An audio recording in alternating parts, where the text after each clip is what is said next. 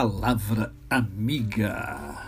Hoje é sexta-feira, sexta-feira santa, e eu quero conversar com você sobre a Páscoa cristã. Mas antes eu quero lembrar a você que hoje é mais um dia que Deus nos dá para vivermos em plenitude de vida, isto é, vivermos com amor, com fé e com gratidão no coração. No livro de Êxodo, no capítulo de número 12, nós encontramos a primeira Páscoa é, dos hebreus. Tá? A Páscoa é uma tradicional comemoração realizada pelas religiões cristãs que relembram a morte de Jesus Cristo e celebram a sua ressurreição. É, é bem verdade que muita gente esquece disso, porque criou-se né, a figura do coelhinho da Páscoa e do ovo de Páscoa. E aí os olhos e as atenções se voltaram para os ovos de Páscoa e para o coelhinho, né? ficando em segundo plano o verdadeiro sentido da Páscoa. Originalmente, a Páscoa foi iniciada pelos judeus e no cristianismo passou a ser comemorada com um novo significado. Essa comemoração é realizada anualmente em uma data móvel e os critérios que determinam a data da Páscoa foram estabelecidos pela Igreja é, Romana no século IV depois de Cristo né, e estabeleceu-se então que seria desta forma. A palavra Páscoa deriva de, do termo Pesach, oriundo do hebraico, e dos termos Pasca, né, do latim, e Pasca, do grego. Então, é uma comemoração. No cristianismo, a Páscoa possui um significado distinto da crença judaica. Mas, apesar disso, a festa cristã possui uma ligação direta com a dos judeus.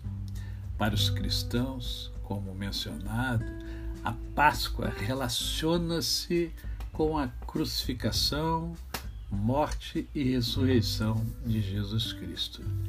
E dentro desta tradição cristã, a ressurreição de Cristo aconteceu no terceiro dia após a sua crucificação. Então, hoje, sexta-feira, é, nós então relembramos é, todo o sofrimento, toda aquela via crucis que o Senhor Jesus passou é, para que nós pudéssemos ter liberdade, para que a libertação do pecado pudesse acontecer. Assim, a Páscoa passou a ser uma das mais importantes celebrações. Para alguns, é até a maior é, celebração que existe, porque evidencia a importância da ressurreição de Cristo para os cristãos. O apóstolo Paulo afirma em sua carta, né, lá na primeira carta aos Coríntios, no capítulo 15, verso 14, que se Cristo não ressuscitou, é vã a nossa pregação e também é vã a nossa fé.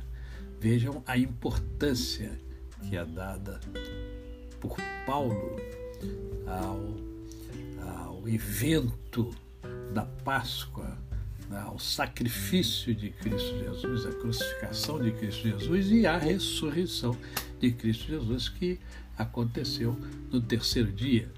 Né? É, ele nos dá também a entender que sem a Páscoa, isto é, sem a ressurreição de Cristo, a fé dos cristãos não teria nenhum sentido. Os cristãos entendem que a morte de Cristo foi um sacrifício voluntário, foi um ato de amor com o propósito de salvar a humanidade de seus pecados. Por meio desse sacrifício é que eu e vocês, eu e vocês todos nós, toda a humanidade, ganhou uma nova chance. Concluindo, Páscoa comemora-se a libertação do homem do pecado. Jesus é a libertação. No ato de amor, passou pela Via Crucis, morreu por mim e por você.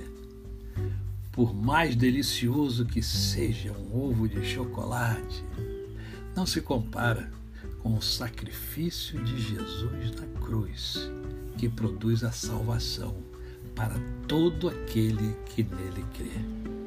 A você, o meu cordial bom dia e feliz Páscoa. Até amanhã.